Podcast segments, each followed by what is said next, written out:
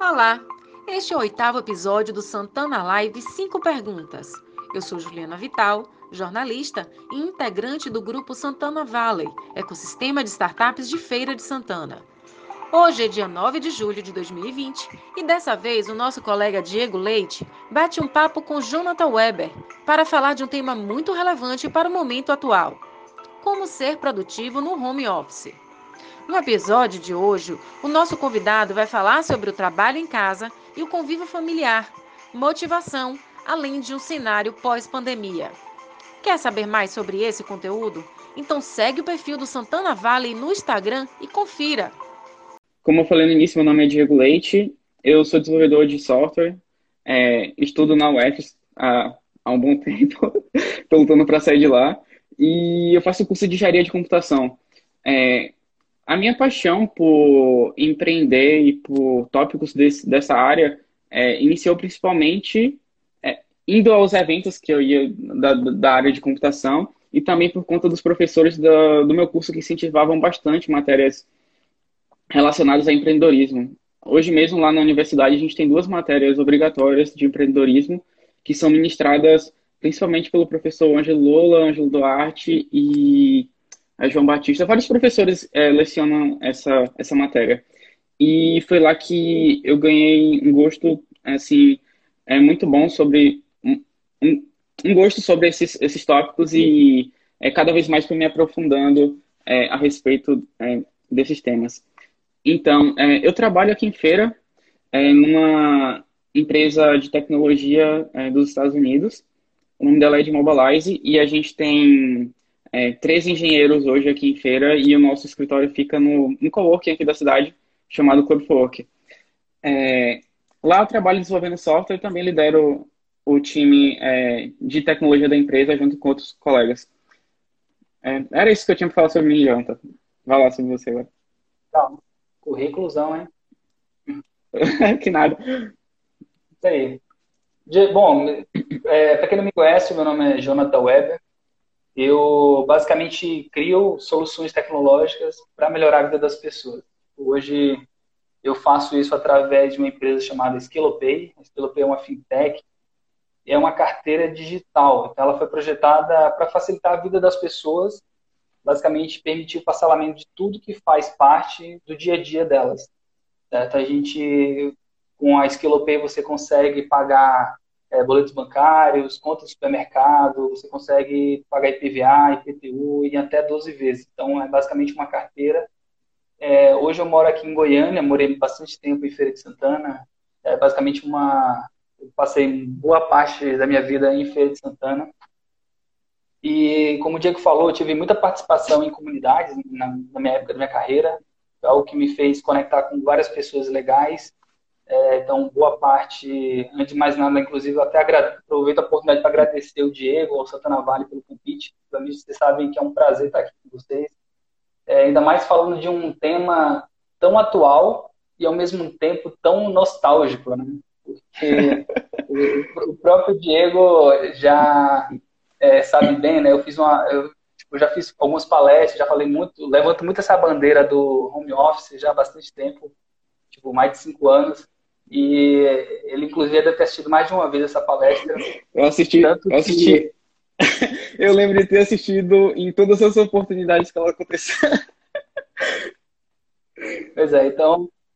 Tipo, é, é, e é engraçado, porque assim, muita coisa do que a gente vai falar hoje tem tipo, tudo a ver, do, desde sempre, né? Como é, quando, desde a época que eu comecei, né? E, e hoje você vê muitas empresas migrando para o remoto, muitas pessoas tendo a oportunidade de trabalhar remoto, e eu acho que sem dúvida é uma, é uma tendência. Mas enfim, basicamente era isso. Então hoje eu estou com a SkillPay. A SkillPay, é, obviamente, ela é uma startup 100% remota. Então quando eu decidi fundar lá com, com alguns sócios de Feira de Santana, a gente decidiu é, tipo, sem sombra de dúvida, fazer uma empresa que funcionasse, tivesse uma cultura remota. Né? Então, todo mundo está espalhado, o time inteiro. Então, tem gente é, no Ceará, tem gente em Alagoas, gente em Belém, do Pará, tem gente em Espírito Santo, gente no Rio Grande do Sul, gente no Paraná, eu aqui no Goiás, tem gente na Bahia. De, de feira. É, pois é, não, tem muita gente. Então, assim, e, e o mais engraçado é que 90% do time não se conhece presencialmente, né? Então tá todo mundo, de fato, é, espalhado. Obviamente a gente pretende fazer uma confraternização é, em breve, né, presencialmente, mas ainda por conta da pandemia ainda não conseguimos fazer. Mas enfim, acho que é isso. É, eu, eu nem, nem falei é, sobre esse lado que eu tenho é, relacionado com o trabalho remoto e está muito intrínseco com a empresa que eu trabalho hoje, que é a de Mobilize. É, hoje, além do pessoal que está aqui feira, assim, a, a, grande concentração de time de engenharia que tem aqui, a gente tem é, o que 40 pessoas de 15 países diferentes lá na Ed Mobilize. E antes da gente ter um escritório aqui na cidade, o time todo era remoto. Então a gente trabalhava em muitas time zones diferentes. Eu já cheguei a trabalhar em time zone que eu estava trabalhando com um cara na Polônia e outro em Portland, nos Estados Unidos. Então eu tinha, sei lá, acho que eram 5 horas de diferença para cada um. E o único horário que eu conseguia ver eles disponível era no meio-dia, sabe? No horário do almoço. Foi um tempo terrível, mas a gente conseguiu passar por isso. É, mas, assim, eu já tenho uma boa experiência com trabalho remoto. Eu não sou nenhum, nenhum exemplo de, é, de produtividade, mas, assim, é, grande parte do, é, das ações que eu aplico no meu dia a dia vieram dessas palestras de Jonathan que eu vi, conversando com ele, com o pessoal dos eventos que eu ia, sabe? Então, era isso que eu tinha para falar. Então, é... você falou alguma coisa, Jonathan?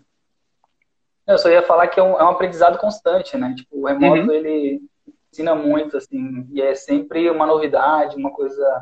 Acho que a gente nunca sabe tudo, né? Sempre tem um desafio novo, então... Mas estamos Isso. aí. É. Então, vamos lá. É... Para quem não conhece o formato aqui dessas lives, a gente vai fazer cinco perguntas é, para a pessoa que a gente está entrevistando, que é o Jonathan, e ao longo do, desse bate-papo, eu vou anotando as perguntas de vocês que podem ir fazendo aí no, no chat. É, vão mandando as perguntas, é, não precisa segurar elas, podem mandando, que eu vou anotando aqui. E no final, sobrando um tempo, a gente faz. A gente tem um tempo limite de uma hora para fazer é, a live toda. Eu não sei se a gente vai conseguir, mas eu vou tentar o melhor possível. Então, mandem as perguntas de vocês, as dúvidas. Não tenha medo de perguntar. Toda pergunta é importante e valiosa. A gente está aqui para aprender, tá certo? E aí, bora, bora começar, Janta? Vamos nessa, vamos nessa. Pronto. Então, assim, é... a primeira pergunta que eu vou fazer, é... ela, ela é uma pergunta, assim, que ela pode ser muito pessoal, tá certo? Mas a sociedade, ela tem uma visão muito... É... muito muito estreita sobre o significado dela, que o que significaria produtividade para você, Jonathan? Bora começar por esse ponto aí.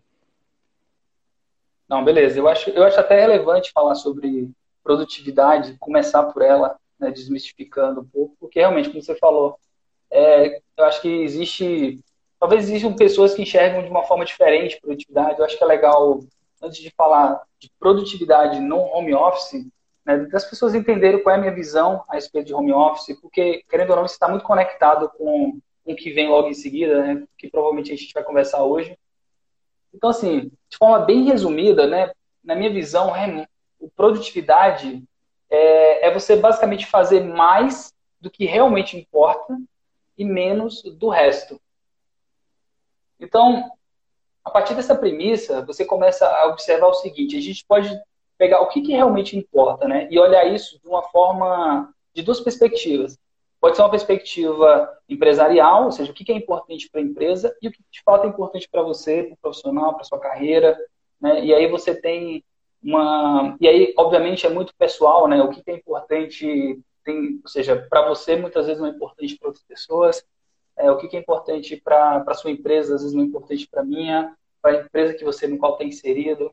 Né? Então, eu acho que ter isso muito claro, né, do que que realmente importa e você focar de fato nisso, faz uma grande diferença. Né? E, e, uma coisa que, inclusive, tem uma, uma, frase muito emblemática assim, do pessoal, que o pessoal usa bastante, que é se ocupar não é produzir. Né? Então, existe um, uma, uma cultura uma cultura de que você está ocupado, você tendo o time sempre tendo coisas para fazer, né? as pessoas tendo coisas para fazer, significa que você está sendo produtivo, que você de alguma maneira está se aproximando daquilo onde você quer chegar. Então, eu acho que é, e aí dando, sendo um pouco mais claro e dando exemplos, né? Então, por exemplo, para uma empresa, né? Será que importante para uma empresa é você conquistar mais clientes?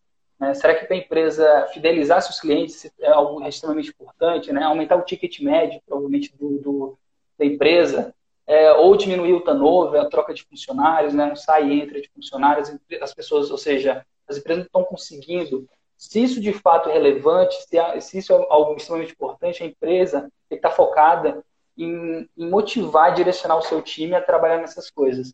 Né? E, e, falando na outra perspectiva pessoal, né, de carreira, de profissional, né, o que, que é importante para você? Né? Será que aprender um novo idioma é importante para você? Né? Será que prosperar na sua carreira, né, adquirir um, de repente um cargo diferente?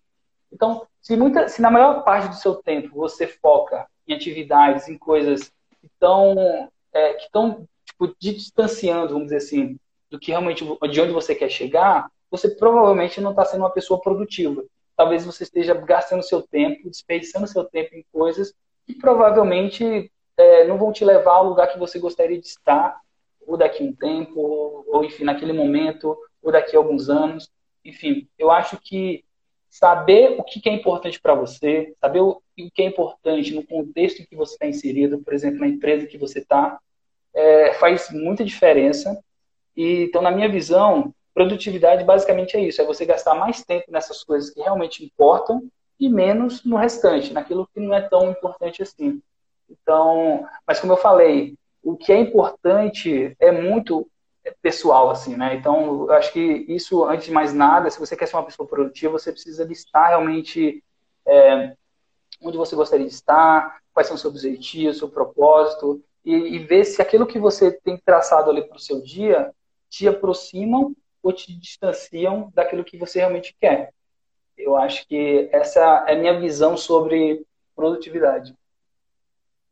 Entendi, mas é, assim, esse, esse tema ele, ele acaba sendo muito recorrente, assim, sabe, no nosso dia a dia. E é, só para explicar é, o porquê a gente acabou mencionando ele, escolhendo ele para poder conversar sobre essa live, é que muitas pessoas foram praticamente obrigadas a trabalhar de casa. Não que elas não quisessem, sabe? Mas elas não tiveram outra escolha. A maior parte das pessoas tiveram que começar a trabalhar de casa e a viver uma nova realidade por conta da pandemia que a gente está vivendo. E é, uma das coisas mais complicadas, principalmente para mim, quando eu comecei a trabalhar com, com home office, era se, se, sentir que eu estava entregando valor, sabe, para meu time, para os clientes. E isso era muito complicado de conciliar, principalmente porque eu comecei a trabalhar aqui em casa, mas a minha família nunca teve qualquer tipo de, de, relação, de relação com, com essa realidade, sabe? Isso foi há o quê? Há quatro anos e meio atrás. Comecei a trabalhar de casa e era meio complicado tentar ser produtivo, tentar estar concentrado, tentar é, tá trabalhando como se eu estivesse no escritório, com foco total no, no projeto que eu estava mexendo. E em contrapartida, ter a minha família pedindo atenção em casa, pedindo um favor, sabe? Então, assim, é...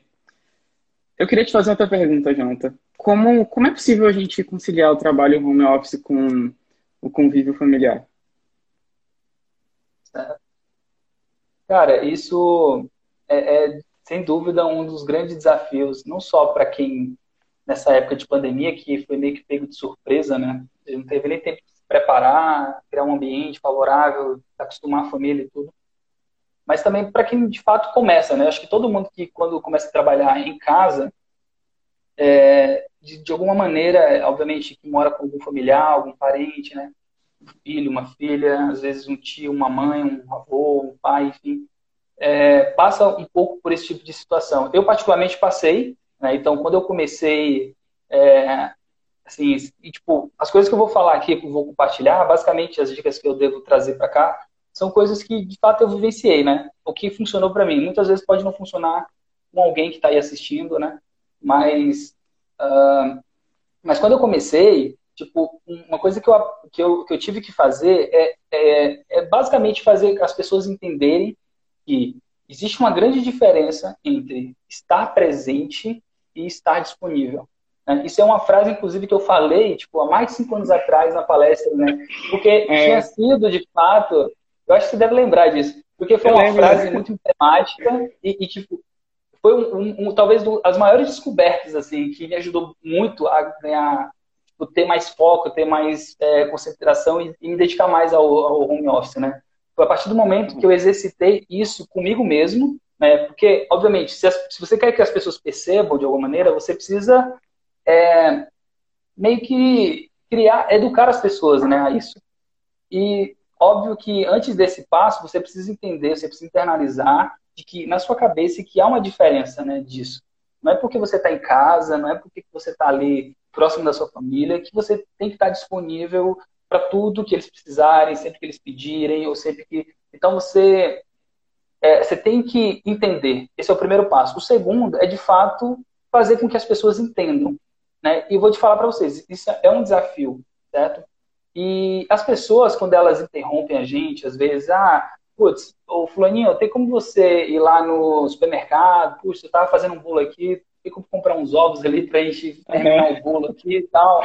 Pô, será que tem como você comprar água? Ó, tá sem água, lava a louça. Ou tem como você me dar uma carona para não sei aonde? Ou tem como você buscar? Fulano. Quer dizer, são situações que antes, quando você estava no escritório, você não tinha muito esse problema, né? Porque você não estava presente. Então, fazer as pessoas entenderem realmente é um desafio e, e, as pessoas elas não fazem isso por mal, né? Elas não querem que você de alguma maneira perca o emprego ou que você seja improdutivo de alguma maneira. Muito pelo contrário, eu acho que é isso basicamente funciona assim, na minha visão, tá? Eu acho que o subconsciente da gente ele ele, ele basicamente existe para automatizar as coisas, para economizar energia. Né? Então, isso de alguma. Ou seja, quando a pessoa. Imagina o seguinte: antes da pandemia, ou seja, antes, quando você não estava em casa somente nos horários extra, é, fora do horário comercial, por exemplo, finais de semana, à noite. Imagina a situação: a pessoa sempre que te vê em casa, você não está trabalhando, você sempre está disponível, ou seja, você sempre, sempre que ela é, te procura, você atende ela, sempre faz os favores, e aí, de, de uma certa maneira, ou seja, aquilo estava instalado no subconsciente da pessoa. E do nada, ela, você passa a estar em casa. Então, você precisa, é, tipo, durante esse período, reeducar essas pessoas, né? criar um novo uhum. hábito. Então, você precisa, e para criar um novo hábito, você precisa exercitar isso. E a única maneira, cara, é, é fazendo feijão com arroz. Eu acho que não existe segredo mais fácil. É dizendo, ó, não posso, eu estou trabalhando, eu estou ocupado, ó, 9 a 18 é meu horário, eu não posso. Tudo bem se for depois, né? Será que eu posso fazer daqui a pouco? Então, assim, não existe outra forma de você reeducar alguém e você fazer as pessoas, as pessoas absorverem isso, se não for falando, dizendo não. Então, se você é uma pessoa que diz sim para tudo, qualquer. Ah, você arruma um pretexto para estar tá ali fugindo um pouco do escritório e tal, para resolver aquele problema, você vai ter um, um sério problema assim de produtividade. Né? E aí muitas vezes tem muita gente que bota até a culpa no, no home office, né? Justamente por isso, assim, porque ah, o problema não é o home office, é, é, a forma, é a postura que você assume, né? Então, se você assume uma postura e fala assim, ah, tal horário até tal horário eu estou trabalhando, e você precisa simplesmente dizer não quando você estiver ocupado, estiver trabalhando. Né? Então, eu sei que em alguns cenários, por exemplo, ah, aqui tem filho pequeno em casa, eu sei que é difícil, não é fácil. Né? Mas como é que seria se você estivesse no escritório? Tipo, imagine dessa forma. Se você já estivesse no escritório, o que, que você ia fazer? Né? Mesmo com filho pequeno. Tipo, você tinha que dar um jeito. Você, ou você ia colocar numa creche, ou você ia colocar alguém para cuidar.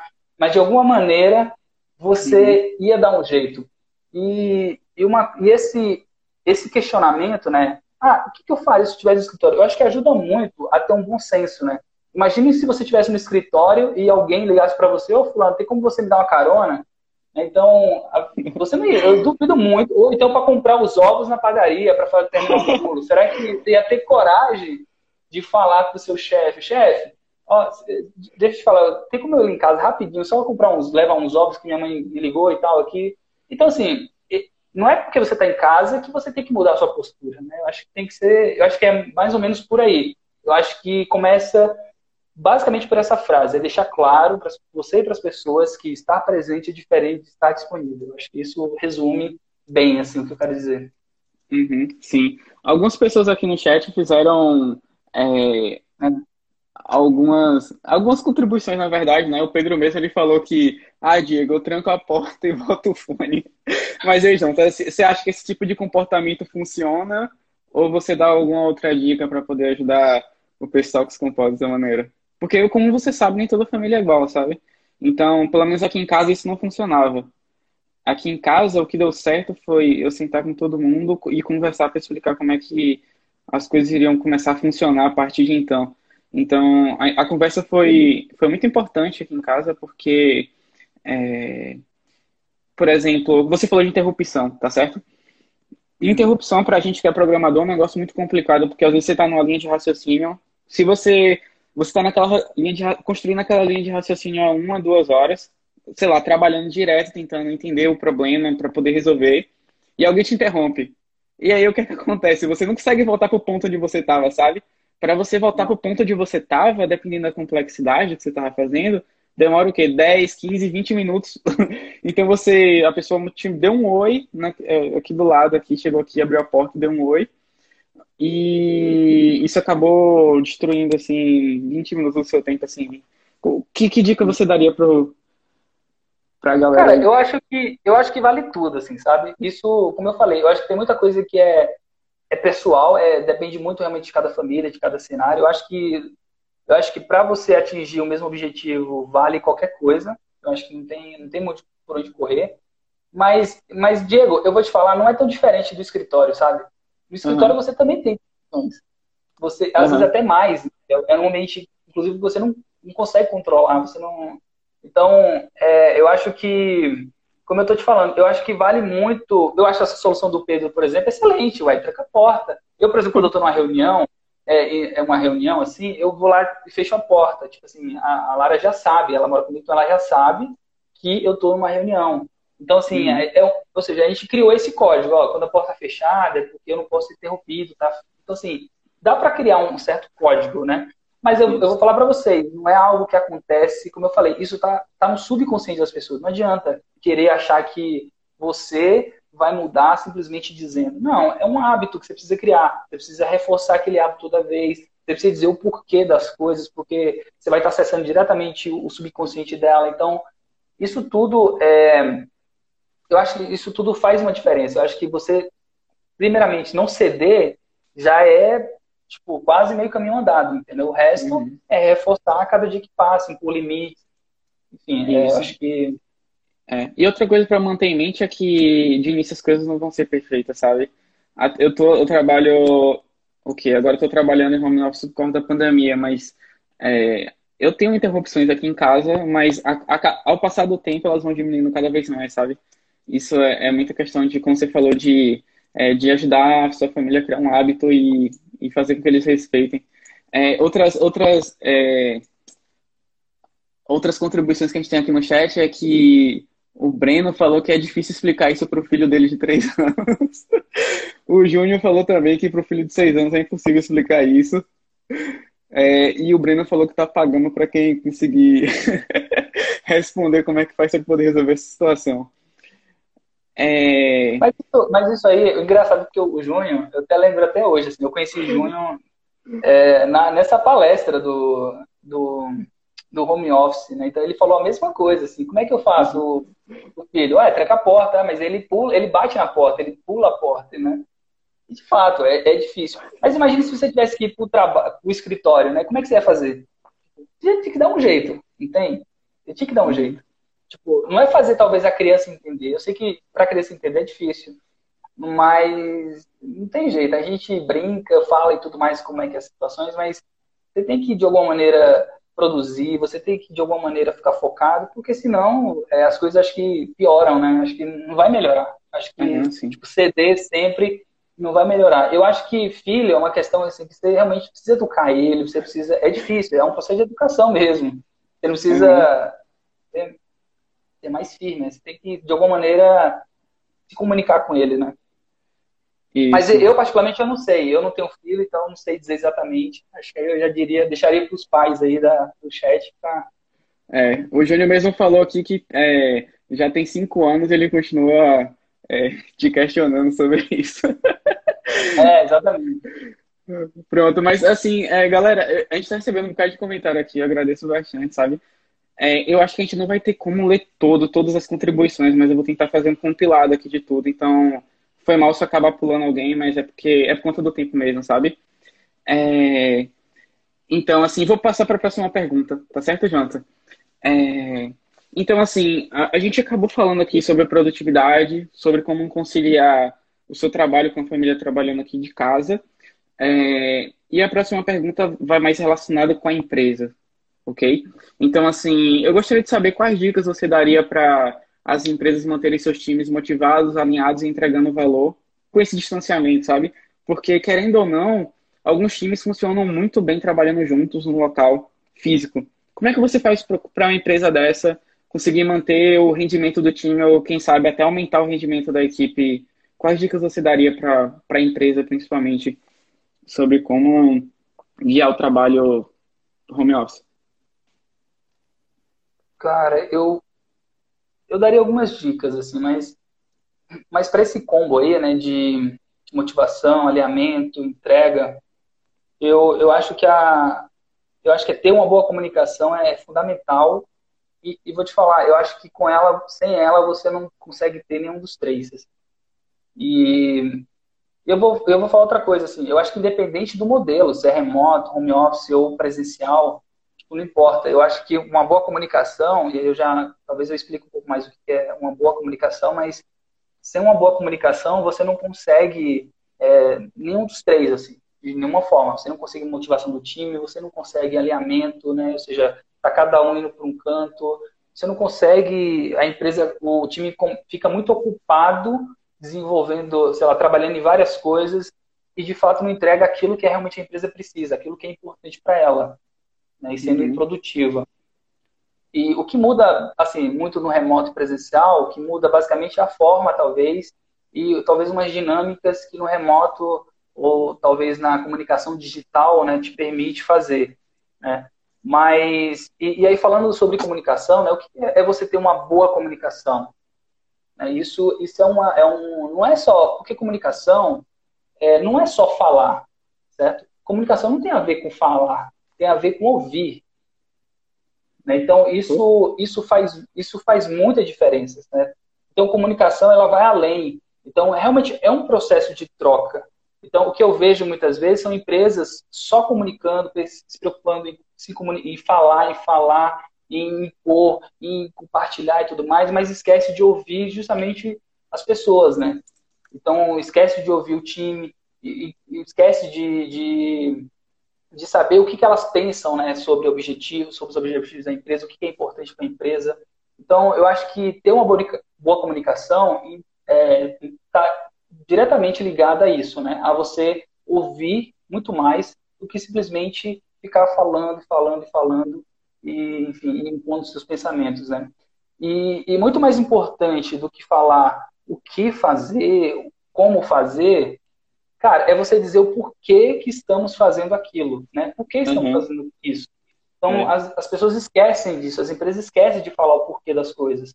E, e eu vejo, principalmente nessa minha experiência com a SkillPay, tipo assim, o quanto que isso é relevante, o quanto que isso é importante, o quanto que meu time é, me cobra isso da gente, né? Isso é muito interessante. Assim time me uhum. cobra muito, cara, por quê? Porque isso é legal quando a, o time, né? Isso não parte só do da própria empresa, mas o time exige um pouco disso. Ó, oh, por que, que a gente está fazendo isso, né? O que, que isso vai impactar no negócio? Então, isso está muito, é, isso é muito relevante, isso é muito importante, né? E uhum. é engraçado porque tem um, um, livro que eu tô que eu tô terminando de ler, né? Que chama-se Comece pelo Porquê, né? Do Simon Sinek. E aí, quando. quando e, e, ele fala muito. Assim, é um livro que é muito pautado em vendas, mas ele fala realmente assim. Que existe uma. Ele fala sobre um, uma, um guia que ele, ele chama de Círculo Dourado, né? O livro todo é muito pautado nisso, né? Do Círculo Dourado. E aí, o Círculo Dourado basicamente é: você tem três círculos, o, o externo, o círculo externo é o que, o mais do médio é o como, e o interno, do miolo, é o porquê. E aí, quando você tem uma comunicação de fora para dentro, né, ou seja, do o que para depois o porquê, você até consegue fazer com que as pessoas entendam uma quantidade maior de informações, de fatos, características, mas isso não necessariamente gera uma, um comportamento, uma mudança de comportamento, uma reação, sabe? É diferente de se, por exemplo, você é, fazer uma, uma comunicação inversa, do tipo de dentro para fora, ou seja, você começando do porquê, né? depois você falar o como e depois o que. Então, sempre quando você começa pelo porquê, né, você está diretamente falando com a área do cérebro dessa pessoa responsável pelos sentimentos delas, pelas tomadas de decisões. está falando onde uma região que é o sistema límbico, basicamente relacionado com sentimento, onde estão nossas crenças.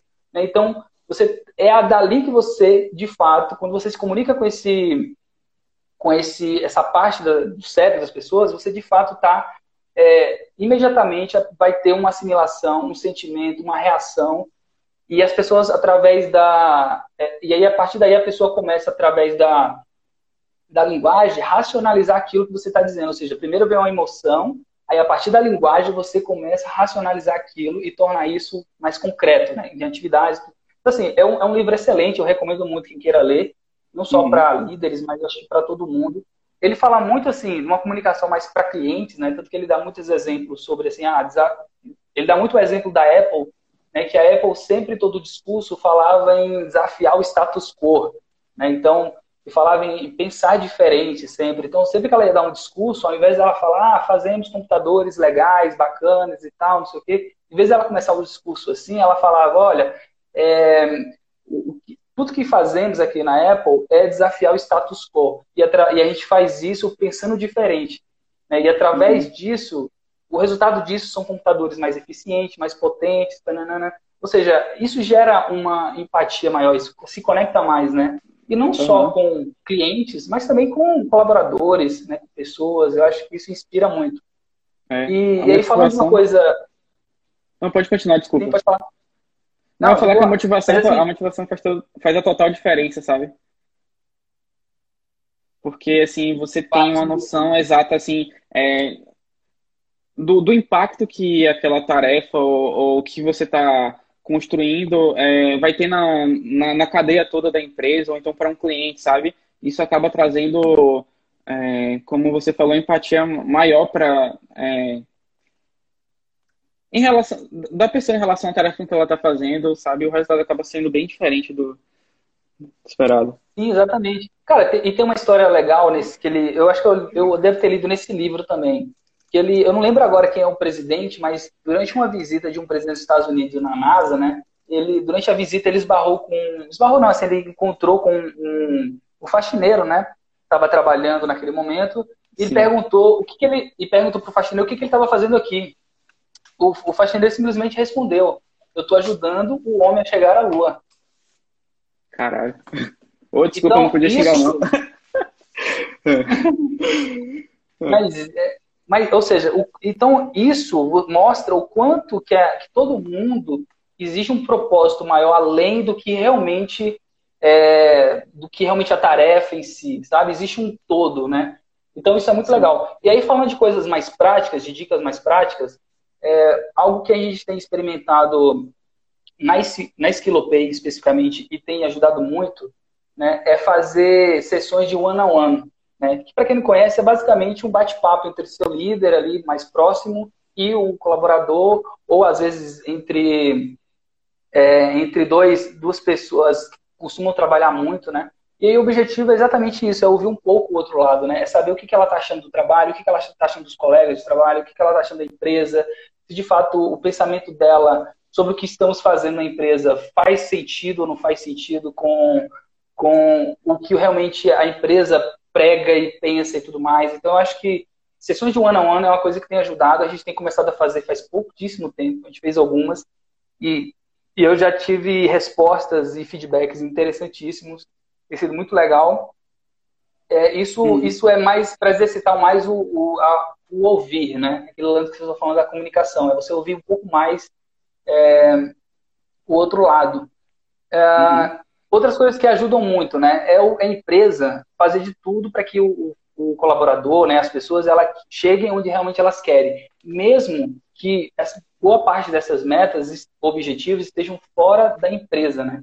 Porque se você pensar bem, tipo, carreira é uma coisa que não está é, tipo, conectada diretamente com a empresa em que você está inserida naquele momento. Muitas vezes uhum. a, a, sua, o seu objetivo de vida, às vezes, é ter uma grande empresa, é às vezes chegar num outro, morar no exterior, ou alguma coisa nesse sentido.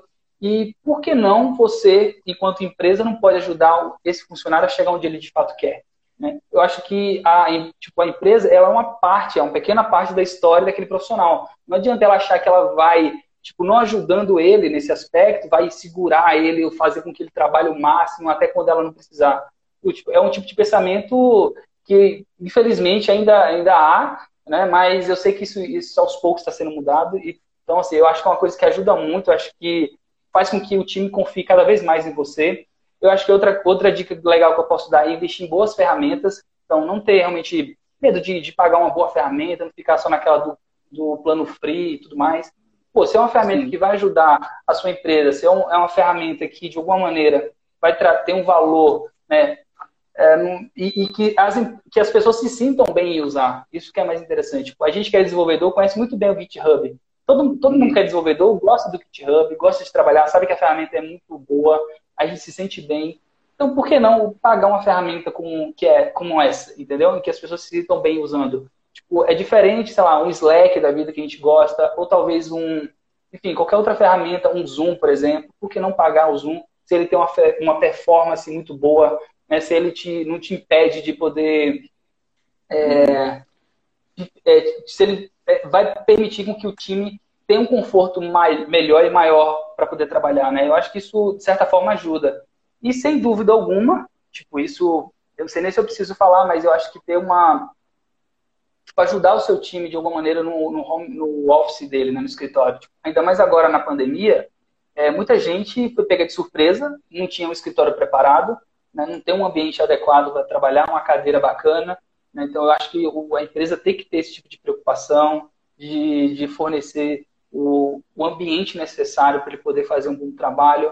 Porque não adianta, a gente não adianta a gente cobrar pelo um bom trabalho se você se a empresa não está provendo né, aquilo que ela deveria. Então, eu acho que eu acho que nada disso, é, eu acho que essas outras coisas são complementos, né? Mas acho que a base para você ter um combo ali de motivação, alinhamento, é uma boa comunicação. Eu acho que isso, sem dúvida, faz toda a diferença.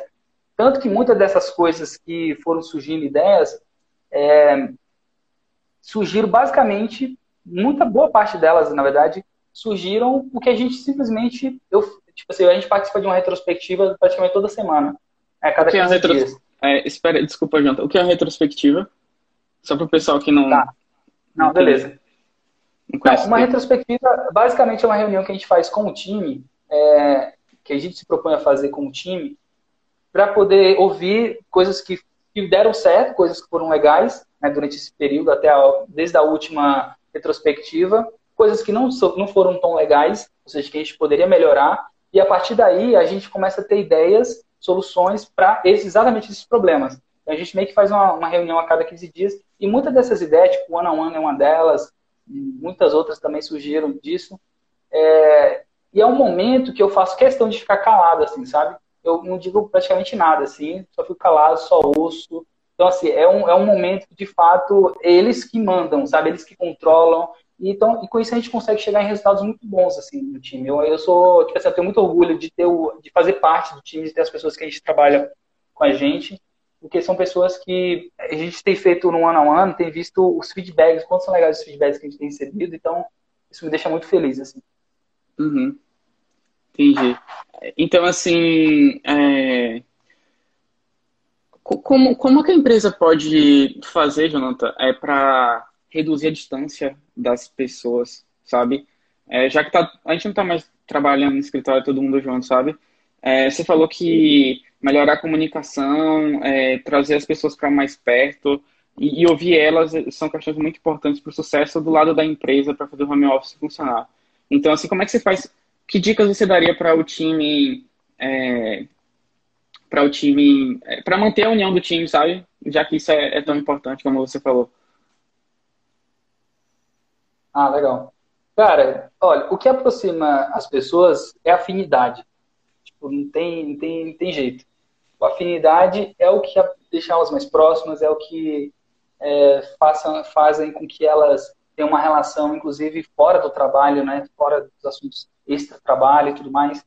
E lá na Esquilo, a gente tem uma, a gente tem feito algumas coisas para ajudar um pouco nisso, assim, né? A gente é, só para vocês terem ideia, né? Como eu falei no início, não sei se todo mundo acompanhou no início, mas o time é totalmente distribuído, né? Tá cada um num canto, ninguém se conhece praticamente, então 90% do time, se não mais, não se conhece presencialmente, mas a gente tem uma conexão assim muito forte, né? Assim, a gente se, a gente é, a gente talvez não se conheça ainda tão bem, né? Mas a gente está fazendo um pouco esse trabalho de, conhecer, de se conhecer cada vez melhor.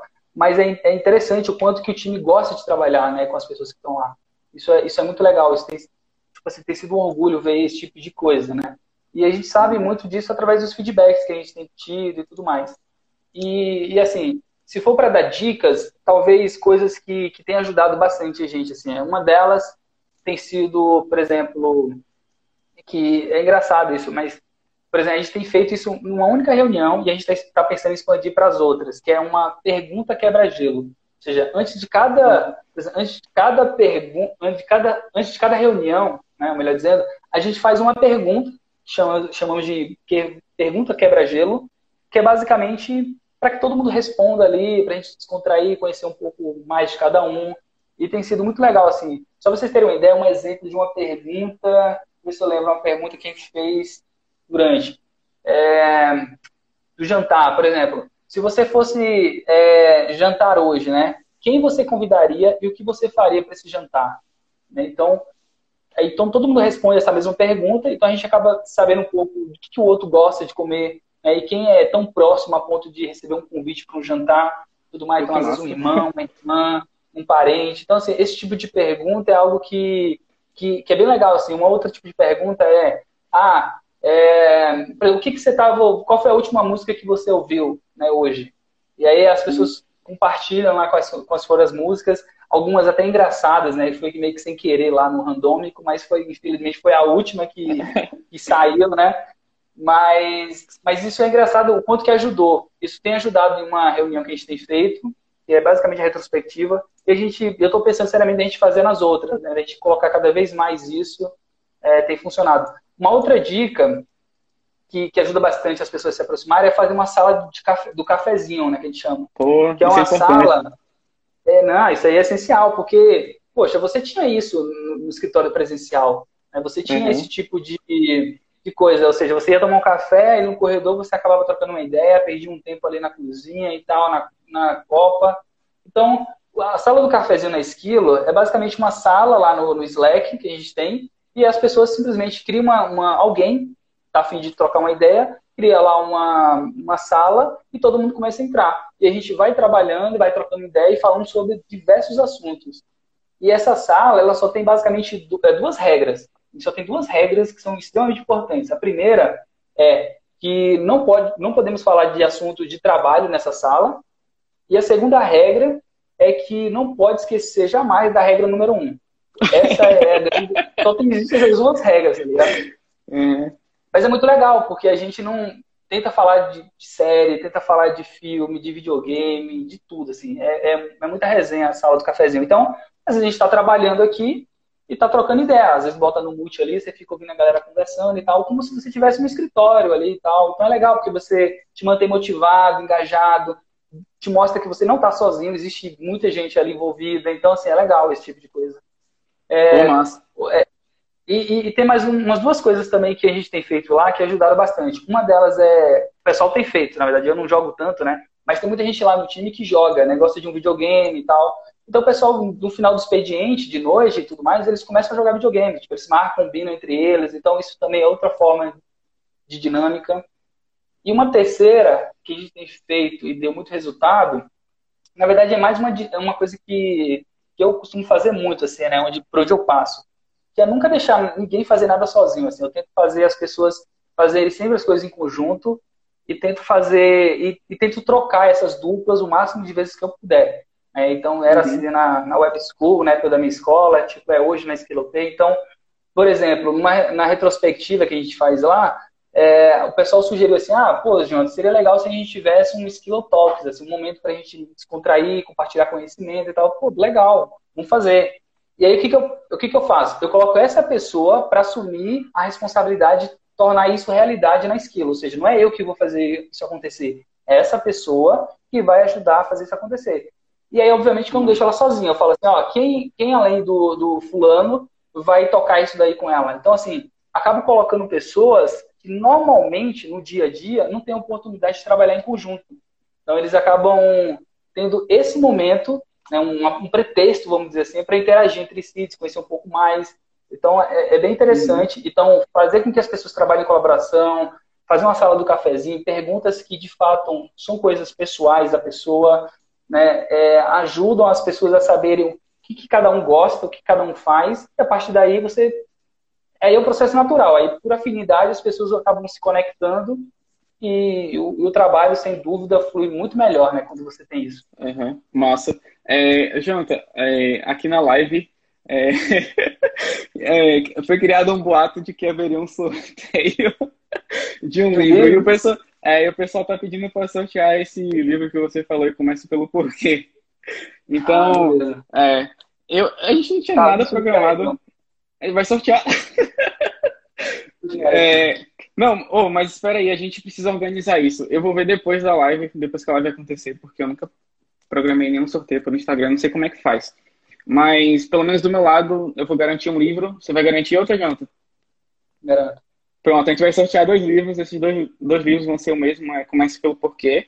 E aí a gente vai... É, para quem estiver seguindo a gente, a gente vai divulgar mais, é, sei lá, nas próximas horas ou dias, a gente vai divulgar como é que vai ser esse sorteio. Beleza? Foi por força. A gente foi, foi por força e, e, e pressão que a gente. Tô zoando, mas Vamos bora lá. É, é, o, eu tenho algumas perguntas aqui sobre essa, essa, esse, esse trecho que a gente estava conversando aqui. O Cássio está perguntando sobre qual é o nome da ferramenta para fazer retrospectiva, o que você mencionou. Cara, deixa eu ver se eu lembro, é Parabol. A gente tem uma é, parabol.co. Deixa eu ver se eu consigo colocar aqui. Mas é uma, uma ferramenta uhum. que a gente. É, mas, mas lembrando, a gente vai sortear esse, esse, esses livros para o pessoal que está seguindo a gente, então acompanhem o, o Instagram do Santana Vale, a gente vai sortear esses dois livros aí para a galera. E vai mandar para sua casa. Beleza? Pronto, eu coloquei é. o endereço, ó. É parabol.co. Parabol? Você mandou onde? Ah, pronto, você mandou no chat. Beleza. É, eu vou tentar fazer um compilado depois dos links e, e tudo que o Jonathan mencionou para postar no, é, no post final dessa live aqui, que ela vai estar gravada para todo mundo ver, beleza? Então não, não se preocupem não, mas podem fazer perguntas. É, bora avançar, velho, porque a gente já... Eita, a gente já, já passou um tempão aqui conversando. É, isso. É, vem cá, Jonathan, quais dicas você daria para o pessoal que... Para o pessoal que está trabalhando de home office de casa, assim, para se manter é, motivado e produzindo e entregando é, bastante trabalho de casa? Que dicas você daria? Cara, eu acho que a primeira delas é, é ter um ambiente agradável, né? Assim, que você se sinta bem, que você... Eu acho que ter um ambiente agradável, assim, quando eu falo agradável, é não com coisas caras, coisas que você goste, né? Tipo, a sua cadeira, a cadeira que você se sente confortável, a mesa do jeito que você quer, da cor que você quer, ou seja, você cuidar um pouco do seu cantinho ali, eu acho que é, te dá até prazer de trabalhar mais, entendeu? Assim, não para você trabalhar muito, mas o, uhum. o fato de, de você ter prazer mesmo, né? Estar tá satisfeito com aquilo, fazer questão. E aí, obviamente, Sim. que isso envolve não só é, mobiliário, mas também equipamento. Às vezes, você investir num, bom monitor, tudo. Só que, claro, você não vai investir nisso de uma vez só, né? Isso é um processo. É assim como uhum. quando, eu, quando eu comecei a trabalhar com, com home office, tipo, eu trabalhei, eu trabalhava, eu tinha um computador horrível, e comecei a trabalhar, comecei a trabalhar no meio da sala de casa, assim, na, na mesa de jantar de casa. Então uhum. não tinha uma cadeira decente para trabalhar, uma cadeira com estofado ruim, de madeira, sabe? Então, é, o lugar era, ou seja, como era no meio da sala, então eu ficava passando, eu não morava sozinho, então ficava passando pessoas, né? Então isso era mais um, as pessoas te viam, né? Mais uma oportunidade dela puxar assunto, de falar com você. Então, assim, é, esse tipo de investir num ambiente de trabalho agradável é, já é um já, já dá muito, faz muita diferença, certo? Além disso, eu acho que eu falaria rotina, horário e, e uma coisa que tem funcionado muito comigo, assim, que é o acordar cedo. sabe? Tipo, uhum. é uma coisa que eu nunca fui um cara muito de acordar cedo, é assim, a maior parte do tempo eu sempre fui um cara muito da noite, dormia tarde, acordava um pouco mais tarde, chegava às 10 horas e tal. Então, eu acho que o acordar cedo, eu acho que ele te dá uma sensação de, é, muito boa, assim, uma sensação muito boa de que você está começando o seu dia, sabe, primeiro do que muita gente, né, já começa por aí. Então, o fato de você uhum. acordar uma hora mais cedo que o seu time, que as empresas que você trabalha, já te dá uma, já te dá uma vantagem, vamos dizer assim. É, é um momento que você pode parar para você planejar o seu dia, fazer uma rotinazinha com calma e tudo mais. O que é engraçado, né? Porque antes as pessoas. É, a desculpa era, putz, eu, eu, preciso acordar sete horas, né, para oito, eu me arrumar, sair de casa, pegar uma condução e chegar dez horas na. chegar dez horas no trabalho. Ou melhor, nove horas no trabalho, por exemplo, uma hora de condução. Quer dizer, hoje que você está é, trabalhando em casa, você não tem a condução, por que, que você ainda continua trabalhando começando 9 horas, né? Poxa, eu podia começar um pouco mais cedo, né? Nem que seja meia hora mais cedo, né? Então, assim, é legal você ter uma rotina e é legal você ter horários. Eu acho que isso é fundamental. Uhum. Nem trabalhar pouco, nem trabalhar demais. Eu acho que se você trabalhar demais também, começa a se tornar um problema. É. É, evitar distrações, eu acho que é, é, muito comum. Tipo, evitar pausas no meio do turno. Eu acho que tem muita gente que, tipo, 3 horas da tarde, 4 horas da tarde, quer jogar um videogame ali, fazer alguma coisa. Então isso, isso atrapalha. Mas claro, gente, eu sei o quanto é difícil. Eu trabalho em casa já tem bastante tempo. E é difícil você trabalhar, tipo, do lado da sua cama e com a sua cama, tipo assim, bem bonitinha, te chamando, sabe? Vem, a minha tá aqui um do meu, tá do meu lado aqui. Não, só um minutinho, só cinco minutos, entendeu? Então, assim, eu vou, vou... é complicado, eu sei o que é difícil. Porra, aí você tem um videogame, e o videogame tá ali, ó, não, só uma partida de FIFA, né? Quer dizer, eu sei que é difícil certo? Mas, obviamente, aí volta tudo que a gente começou a falar de produtividade, né? De saber o que é importante para você, você saber dizer o que, você vai dizer sim, o que, vai dizer não. Então, tudo isso está uhum. Muito conectado é. com tudo isso, né? Dizer é, mas aí, por exemplo, né? Sim, claro.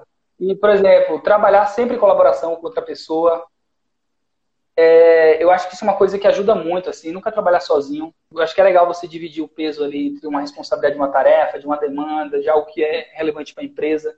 Então, até a própria empresa, se ela puder dividir sempre, ao invés de entregar uma para cada, né? Tipo, de, coloca duas pessoas para trabalhar uma tarefa, se responsabilizar por aquilo, e depois, quando terminar essa, partir para a próxima. Eu acho que isso ajuda muito, sabe, no planejamento entre elas, na comunicação, na interação. Eu acho que uhum. também dá muito mais produtividade é, escrever no papel coisas que você pretende resolver no dia. Eu acho que é muito importante ter isso.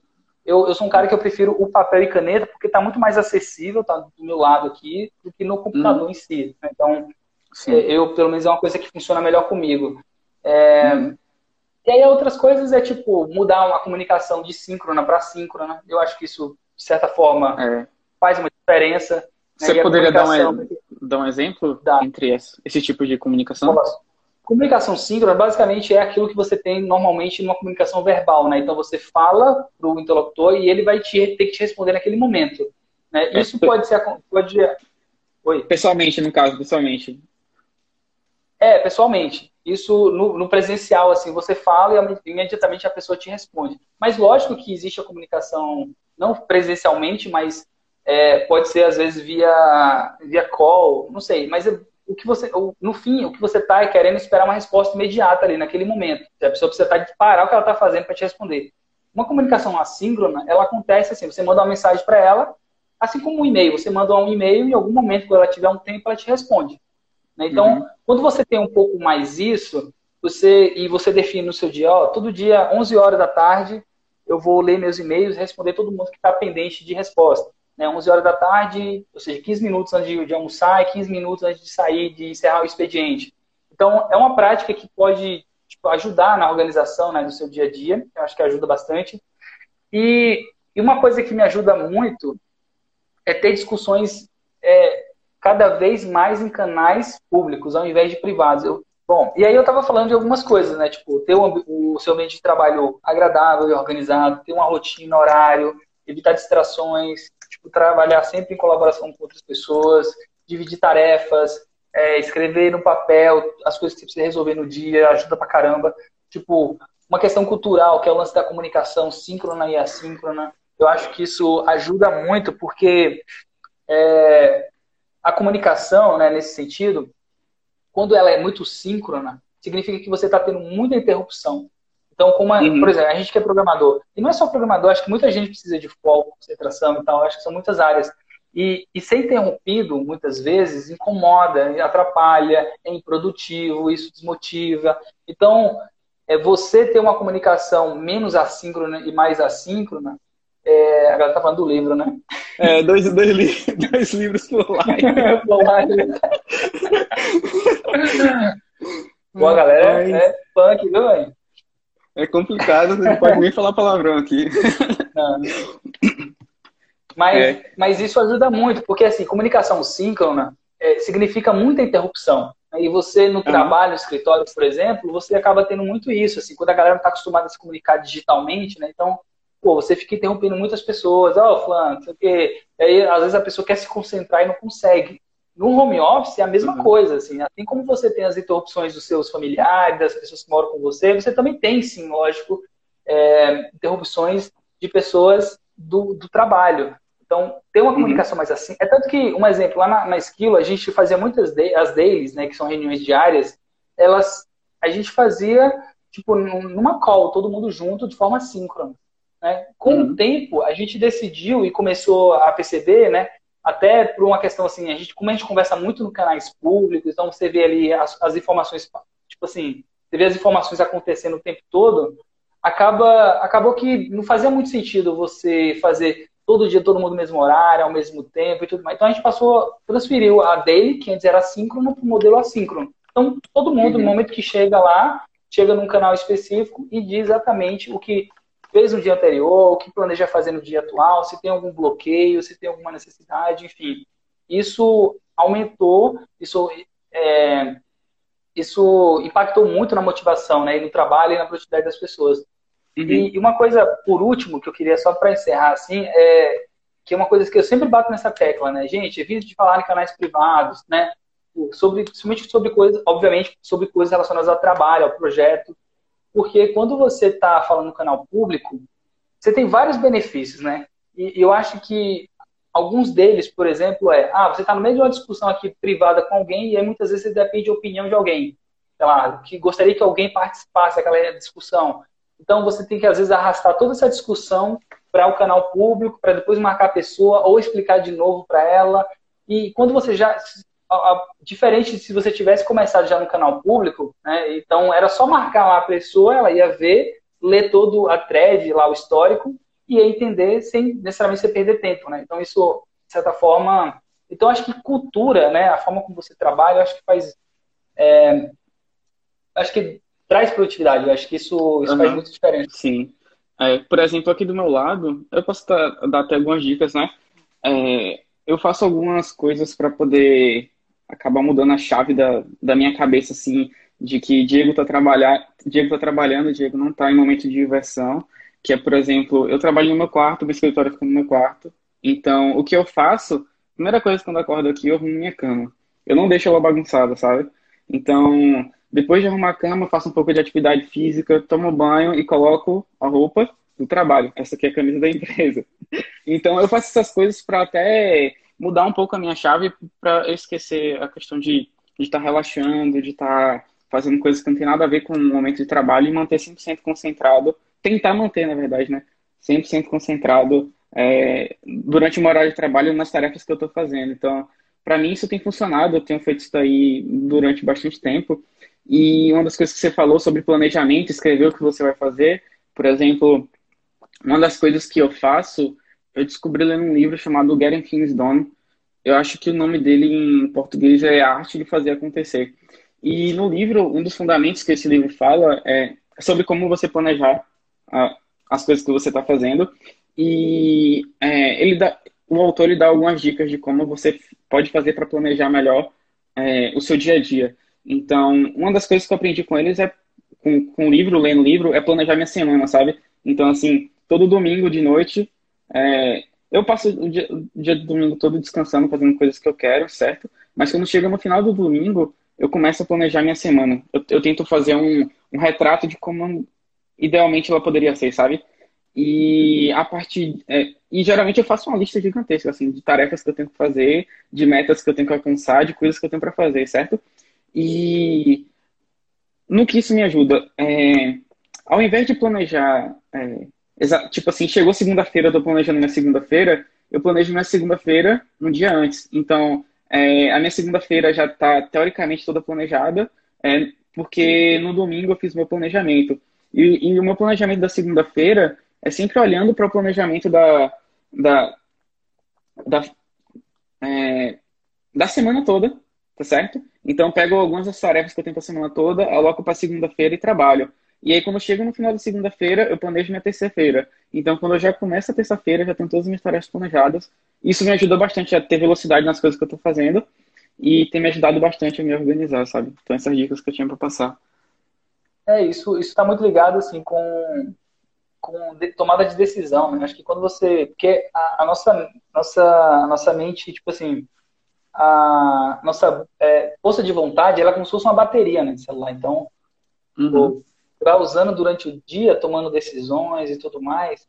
E então, tipo, desde uma roupa que você escolhe ao que fazer no dia, então isso de certa forma te poupa esforço, né? Quando você já tem isso planejado no dia anterior. Isso é muito bom. Uhum, sim. Isso é verdade. É, eu, tenho, eu tenho mais uma pergunta aqui, Jonathan. É, é, passando. É, pessoal, vocês podem mandar perguntas aqui no chat, beleza? É, a, a live, importante deixar claro aqui, é, anterior que a gente estava, que foi encerrada aqui no Instagram, que a gente estourou o tempo, ela vai estar tá disponível no perfil do Santana Vale, ok? E também vai estar tá disponível no, no, formato de podcast, que o Santana Vale tem um podcast, então o áudio todo vai estar lá e vocês vão poder escutar toda essa conversa aqui é, no momento que vocês quiserem. É, então, bora lá para a última pergunta que eu tenho aqui. Mas vão mandando perguntas, porque eu vou lê-las no final e a gente vai poder ter uma interação melhor. É, a pergunta, a última pergunta é, é, como, como que você acha que vai ser depois da pandemia? Você acha que o trabalho home office é um caminho sem volta? Rapaz, com certeza. É... Cara, com certeza não, né? Ou melhor, com certeza, desculpa, com certeza é, né? Um caminho sem volta. Assim, e eu digo isso, e, eu, e tem duas perspectivas aí, né? Você tem, por exemplo, a, a, perspectiva do profissional e você tem a perspectiva da empresa, né? Eu acho que eu acho que os dois têm muitas vantagens, né, em relação ao home office. Eu acho que o que aconteceu com a pandemia, de fato, foi uma uma é uma tragédia, né, praticamente que aconteceu, mas tipo, mas é muito bom você ver que muitas empresas e muitas pessoas, muitas profissões, né, que antes você tipo, nunca imaginou que pudesse trabalhar remoto, passou a trabalhar, né? Então isso isso foi muito bom de você ver. E assim, eu digo por experiência própria. Quando eu comecei a trabalhar remoto, tipo, as pouquíssimas vezes que, que eu voltei a trabalhar presencial, foi porque eu, eu gostaria de transformar aquela empresa numa empresa que pudesse trabalhar remoto depois.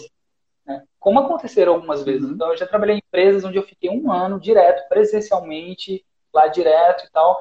E no 13 terceiro mês, todo mundo foi para casa. Isso porque a gente fez um trabalho de, de, culturalização, sabe, de modelo de trabalho. Então, tudo internamente, né, lá na empresa era como se fosse remoto. A única diferença é que a gente estava juntos ali no mesmo escritório e tal. Então, e a gente percebeu no fim que era muito mais vantajoso estar cada um na sua casa do que estar presencialmente no escritório. Então, respondendo a sua pergunta, Diego, eu acho sim que, que é um caminho sem volta. Eu acho que muita empresa, ela, principalmente porque muita empresa descobriu a importância de você ter uma empresa enxuta, mais barata, ou seja, poxa, a economia que muitas empresas fizeram ao deixarem de pagar um aluguel, por exemplo, em plena Avenida Paulista, né, fez, tipo, faz uma puta diferença no orçamento e, e às vezes esse dinheiro poderia ser gasto com outras coisas que talvez mais importantes, até mesmo com os funcionários, enfim. Mas dando ajuda de custo para montar escritório em casa também, né? Sem dúvida, é, pois é. E, e aí outra coisa que é muito vantajoso para que, que as empresas descobriram é a questão da, da barreira né, de contratação, ou seja, você não mais tem essa barreira que você antes tinha de regional, de contratar alguém, de conseguir profissional muito bom, de escalar o seu time, né, as contratações. Então isso, isso fez muita diferença. E aí numa perspectiva, por exemplo, de profissional, eu acho que muita gente descobriu né, a importância de, de estar presente, né, de estar em casa, de você estar mais próximo da sua família, de estar no, tipo assim, no local que você se sinta bem, que você gosta, numa cadeira que você comprou, que você escolheu, assim, não foi ninguém que escolheu por você, não é uma cadeira que está lá já tem um ano que você quer me trocar, sabe? Então, assim, esse controle, até mesmo de ambiente, ou seja, um ambiente, por mais que você more com outras pessoas, mas é um ambiente muito mais controlado, com menos interrupções do que você teria no escritório, por exemplo. Então, é, essa importância acho que foi interessante. E, e, e, assim, qualidade de vida, né? Acho que muita gente descobriu o quanto que é muito mais barato, é muito mais interessante você sair de um apartamento do centro, do, sabe, de de onde, porque é justamente perto do seu trabalho, né, para poder morar no interior, às vezes morar sua, na sua cidade de origem, por que não?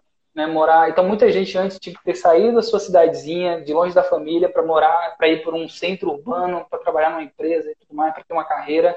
Hoje as pessoas não mais precisam. Eu acho que isso é legal, porque agora surge muita oportunidade de, de trabalho remoto. Isso é muito bom.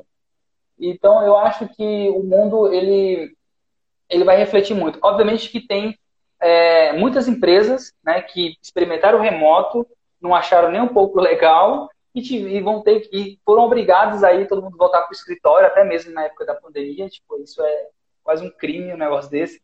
Mas enfim, aconteceu, existiu. Mas eu acho que o saldo vai ser muito positivo depois. Então acho que acho que as pessoas vão dar muito mais valor às relações, né, pessoais. Eu acho que elas vão estar mais é, tipo, valorizar mais a, a, o fato de estar mais presente da família ou não. Então, acho que isso uhum. é o que provavelmente fique pós-pandemia, talvez uma das poucas coisas de boa, né? Assim, que teve. Uhum. Isso. E vem cá, Jonathan, é, durante a live você falou, mencionou um monte de, de, de nomes de ferramentas. Você poderia falar um pouquinho sobre cada uma e para que elas servem e como vocês usam aí na Esquilo? E como, e como elas impactam né, a qualidade de trabalho de vocês, já que vocês trabalham remoto, e por que elas são importantes? Tá. Bom, hoje as ferramentas que a gente utiliza aqui na Esquilo, na EsquiloPay, que é a startup que eu faço parte, ela, a, a principal, né, ou melhor, as principais são a, o Slack, que é o nosso, nosso escritório, vamos dizer assim, nosso escritório virtual, e o, o Trello, né, que é uma ferramenta de gerenciamento de projetos, tarefas, é onde a gente se organiza né, no, nos processos. É, o Slack é uma ferramenta de chat, então ela, ela tem algumas vantagens para gente, por exemplo, diferente de um WhatsApp, de um Telegram, alguma coisa assim, você consegue, dentro, dentro da sua workspace, da sua, da sua empresa, você consegue ter canais específicos que você pode dividir da forma como você achar necessário. No caso da Skill, a gente costuma dividir muito por projeto, às vezes por temático, por tópico. Então, por exemplo, tem canal de, sei lá, canal do, do aplicativo, canal talvez do site, canal, é, enfim, dos projetos em si. Tem a sala do cafezinho, ou seja, que é para falar de assuntos, é, tipo assim, para a gente marcar ali e fazer uma call via vídeo e, e, e áudio, né? É, a gente tem canais de, de randômicos, né, que a gente compartilha tipo, assuntos totalmente aleatórios. Então, um artigo que eu achei legal que eu vi na internet, uma publicação engraçada, enfim, é um canal assim. Então, o Slack é, a nossa, é, a nossa, é nosso escritório, vamos dizer assim, onde a gente centraliza a nossa comunicação. E, uhum. e, aí, o, o, e aí tem algumas ferramentas que complementam, como o Zoom. Né? O Zoom também é uma ferramenta que ajuda muito. Pelo menos Sim. ela tem, de todas as outras que a gente já experimentou, ela que tem a melhor performance assim, para quem trabalha em equipe, compartilhando tela, é, ela tem um, uma, uma performance muito boa, tá? É, uhum. e, e, outras ferramentas, a gente usa muito o GitHub, né? Porque a gente é uma empresa de tecnologia, desenvolvimento. Então, empresa de tecnologia, tipo, GitHub é uma ferramenta basicamente para controlar código, o que está sendo alterado, o que está sendo feito no, no projeto. É, o que, que, a gente usa mais lá? A gente usa muito, é, talvez, Assim, no geral é isso. Assim, eu acho que as ferramentas maiores do dia a dia, o Parabol, né, que eu falei que é da retrospectiva, eu até coloquei uhum. aí no Parabol. Parabol.co, né? É uma ferramenta que a gente está experimentando lá na Esquilo para fazer retrospectiva. Tem sido legal. A gente usa muito Figma, que é uma ferramenta para que ajuda muito. É uma ferramenta interessante, porque o Figma é uma ferramenta de design, né? Você desenhar telas de design. só que ela é colaborativa, então você, o time, isso é muito bom porque o time consegue interagir melhor, né, entre trabalhar em conjunto, vamos dizer assim. Não é, uhum. não é um arquivo PSD que a pessoa está desenvolvendo e fica compartilhando arquivo. Não, ela vai fazendo lá no Figma, que é um aplicativo web, e com isso as outras pessoas estão vendo o progresso e conseguem, inclusive, já pegar ali o, o ou dar, fazer algum tipo de comentário, feedback, então isso acelera muito. Uhum. Uh, eu acho que é isso, assim, de ferramenta no geral, que eu me lembre agora. Assim, é isso. É, entendi, pô, valeu. Obrigado. É, vem cá, pessoal. Oi? Pode, perguntar, pode perguntar. Eu só ia perguntar se tem alguma que você, diferente dessas, assim, que você utiliza lá na Mobilize. Ah, assim, as ferramentas que a gente usa são muito parecidas, são todas similares a essa sabe? Nem todas são, são iguais, mas o propósito é sempre o mesmo. Então, é, lá na Edmobilize a gente usa, por exemplo, o Gira para poder gerenciar os projetos. Então, tá todo mundo da empresa lá, a gente sabe o que, to, o que cada pessoa da empresa está fazendo, é, onde elas estão alocando a a, o, o, tempo delas, é, quais são as próximas tarefas que têm que ser feitas. A gente faz todo o nosso planejamento lá. O Slack a gente também utiliza para poder se comunicar, é ferramenta imprescindível para a gente, sabe? Então, assim por diante, são todas ferramentas bem similares, mas o propósito é sempre o mesmo. Oh, a gente tem uma, tem uma pergunta aqui, Janta, de, é, de Cássio. É, eu vou ler ela. É, muitas pessoas foram jogadas de cabeça no trabalho remoto por conta da pandemia e tiveram uma péssima primeira experiência. O que você diria para elas? Tente outra vez, né? Caramba. É, eu acho assim é, que, é, que, é importante não, não perder a, a vontade de é. fazer isso dar certo, sabe? Exato. Eu, eu acho que assim, o remoto, eu, eu, Tipo assim, eu acho que o remoto tem suas vantagens, mas eu acho que ele não é para todo mundo também, sabe? Assim, tipo, tem, tudo tem seus prós e contras, sabe? Eu acho que o, o, o remoto, ele é, é, quase um estilo de vida, sabe? Então, você tipo, encarar o, remoto como apenas você não estar no escritório, talvez seja um grande risco, e muitas vezes o problema não foi com você, sabe? Às vezes é com a empresa. Eu já trabalhei em empresas, eu vou um, trazer um caso aqui de coisas, situações que, que tipo assim, me fizeram muitas vezes é, repensar o remoto em alguns momentos.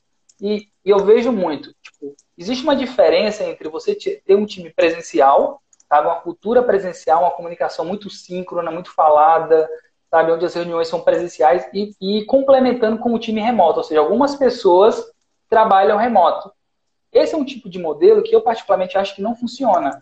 Traz uma péssima experiência para quem trabalha remoto. Ou seja, porque quem está remoto não, não necessariamente se sente parte daquilo da empresa, não se sente parte das discussões que estão rolando, não se sente, ou seja, as, as conversas que muitas vezes acontecem no presencial, elas ficam ali no presencial e pouquíssimas coisas são compartilhadas para o restante do time. Então, a empresa ela precisa ter uma comunicação totalmente digital. Tipo, essa é a primeira coisa. Então, quando eu me propus a, a fazer uma startup, e no caso da SkillPay, tipo assim, eu fiz questão de falar assim, não, putz, eu quero uma empresa que seja 100% remoto, que tenha uma cultura que nasça remota e, e, de alguma maneira, em algum momento, se a gente quiser ter um time presencial, a gente vai ter. Só que, por padrão, ela é remota, ela não é presencial. Então, isso faz toda a diferença. Então, todas as decisões que a gente toma aqui, se não puder ter, ter uma forma de colaborar, de, ter, de tornar isso possível no remoto, a gente não adota. É uma, é uma prática que a gente não vai adotar. Então, é, muitas vezes, então muita gente teve um pouco essa experiência, essa resistência. Então, empresas que antes eram remotas, ou tinham uma cultura presencial, comunicação presencial, metodologias presenciais, de repente foram para o remoto, naturalmente, se não adaptar, não vai. Tipo, não vai, não adianta.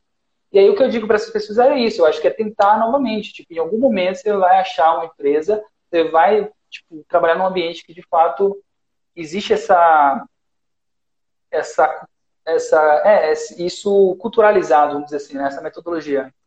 Então, é. não adianta. Isso. O Igor até fez uma contribuição aqui sobre, esse, sobre essa pergunta. Ele falou que, Igor Pereira, ele falou que tem que analisar se o problema é trabalhar de casa ou a questão de não poder sair de casa, sabe? Porque a gente está no meio da pandemia, a gente não pode acabar saindo de casa e talvez fique bem complicado fazer, manter o home office nesse, nesse período. É, eu tenho, tenho uma, na verdade, uma contribuição também aqui é, é de um rapaz chamado Félix Costa. Ele falou que ele começou a reparar que a ansiedade estava tão grande que qualquer bip ele corria é, para ver e perdi a concentração, sabe? É, sobre aquele tema do, do que a gente estava falando sobre como manter a concentração, o foco, trabalhando de casa. Então, ansiedade é, é, um, é um negócio complicado, sabe? É, você tem alguma dica para o pessoal ah, conseguir gerenciar essa, essa questão, Jonathan? Cara, ansiedade. Eu acho que meditar é um, é um, é um bom exercício. Como? Eu acho que meditar? Meditar. Eu acho que Sim. meditar é uma coisa que, que ajuda muito. Assim, você ter uma respiração um pouco melhor, você. Porque ansiedade nada mais é do que você ter a sua cabeça no futuro, né? Uhum. É você ficar pensando em coisas que talvez ainda nem sabe se vai acontecer ou se. É. Então, Inclusive. É, você me lembrou de uma, de uma questão bem importante. O livro que eu mencionei do Garen Finsdorn, ele fala sobre isso. Que a ansiedade, ela está muito relacionada em você não viver o presente e ficar pensando sempre no futuro, sabe? Então, se você tiver um método em que você consiga é, descrever suas tarefas e, e, e, de uma forma que você não consiga, que você não precise ficar pensando sobre elas, isso vai te ajudar a aliviar a, a, a consciência, sabe? E você vai conseguir se concentrar no presente. Então, uma das coisas que ele fala, que ele fala lá é de toda vez que aparecer algo que você tenha é, de, de, tarefa para fazer, sabe? Ou, ou, que você lembre de algo, escreve logo no papel lá e depois, no momento correto do dia, você para para poder organizar aquele, aquela tarefa e tentar encaixar em algum momento da sua semana para você resolver. Então, uma das coisas que eu aprendi com, sobre isso é.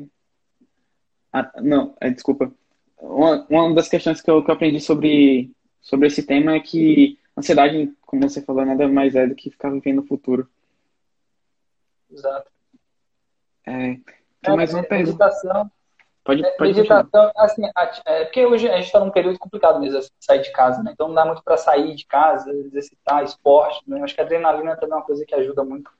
Mas é, hoje em dia, assim, apesar que eu acho que ainda dá para correr, né? Em alguns lugares.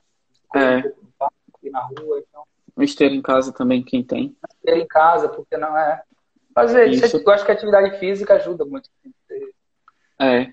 O Júnior, o Júnior fez uma pergunta nesse sentido aqui. Ele, ele, ele perguntou, é, mas como não pensar sempre no futuro se somos sempre bombardeados o dia inteiro com informações que vão nos impactar no futuro, sabe? Como é que você poderia responder não, mas... essa dúvida? Cara, olha, é porque viver-se ao futuro não necessariamente é, é você estar tá conectado. Porque assim, você ter algo para ser feito em algum momento, né, deixa para você uhum. pensar de fato naquilo, se preocupar com aquilo, quando chegar de fato o momento. Eu acho que. Uhum. É, eu acho que quando. Porque uma, você deu um exemplo muito bom, assim, de coisas que, que nos faz pensar muito em coisas que a gente vai fazer, talvez, precisa fazer, o que vai fazer em algum momento. Né? Anotar as coisas, colocar isso no papel, ajuda muito nesse aspecto. Né? Você dizer assim, ah, beleza, eu, eu tenho que ir lá no contador, levar meu imposto de renda, não sei o que, fazer imposto... Beleza, aí você fica com aquilo na cabeça. Se você não coloca e fala assim, ó, tal dia, sábado, 8 horas da manhã, eu vou fazer meu imposto de renda. Se você não colocar isso e deixar só isso na sua cabeça, você vai ficar pensando, preocupado, fala, meu Deus, não uhum. posso esquecer, entendeu? e não se concentra nas coisas que você precisa fazer agora. Então, Isso eu é acho verdade. que eu acho que colocar no papel essas preocupações, deixar planejado, aí colocar no Google Agenda, enfim, para ser notificado, para você não esquecer, te deixa mais é, esquecer mais, te ajuda a esquecer mais o que virá e, e focar realmente no que você tá, precisa fazer agora, né? Uhum, sim.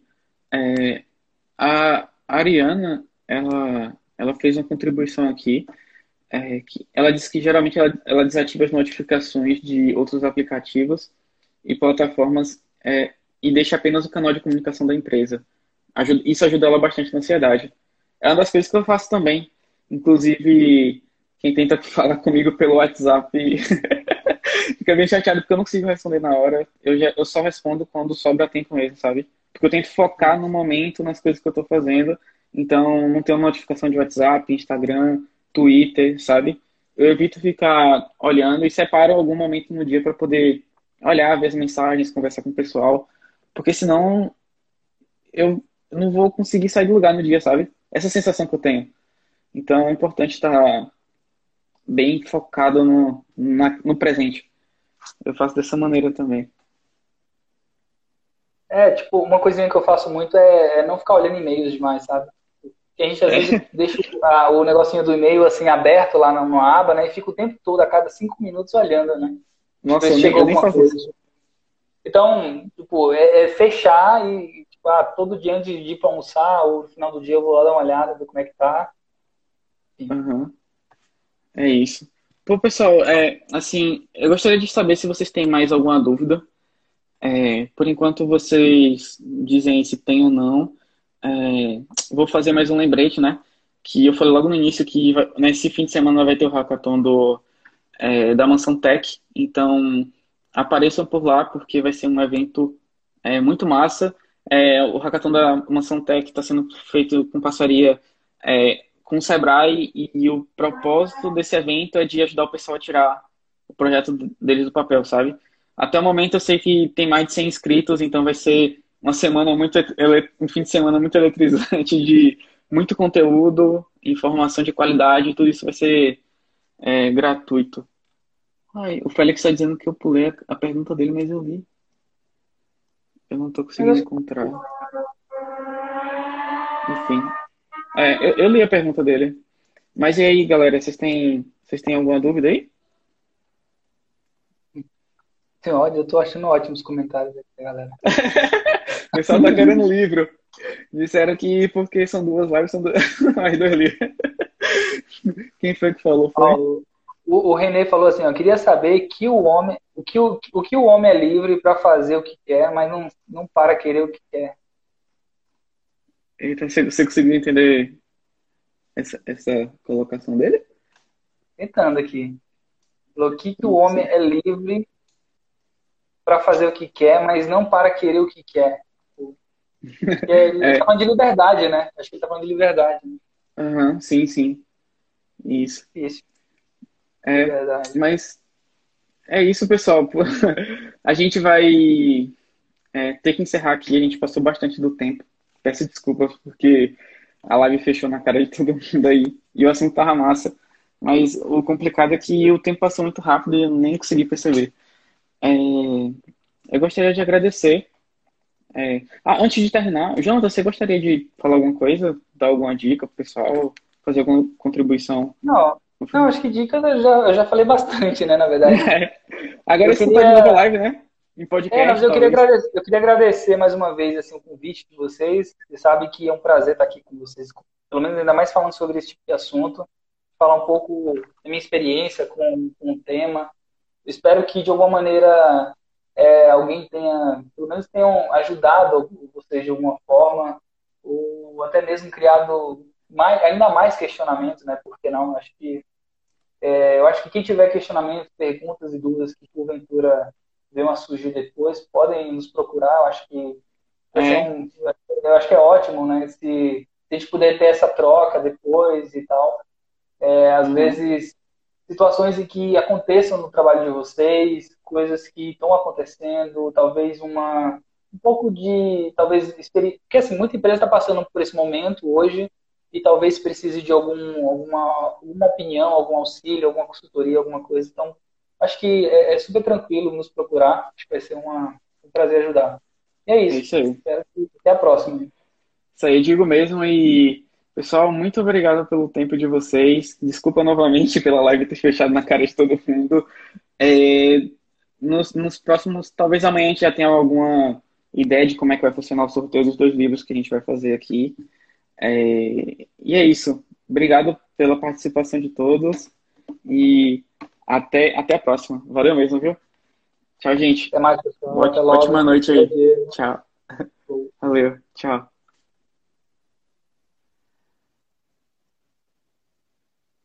Sejam bem-vindos e até o próximo Santana Live 5 perguntas.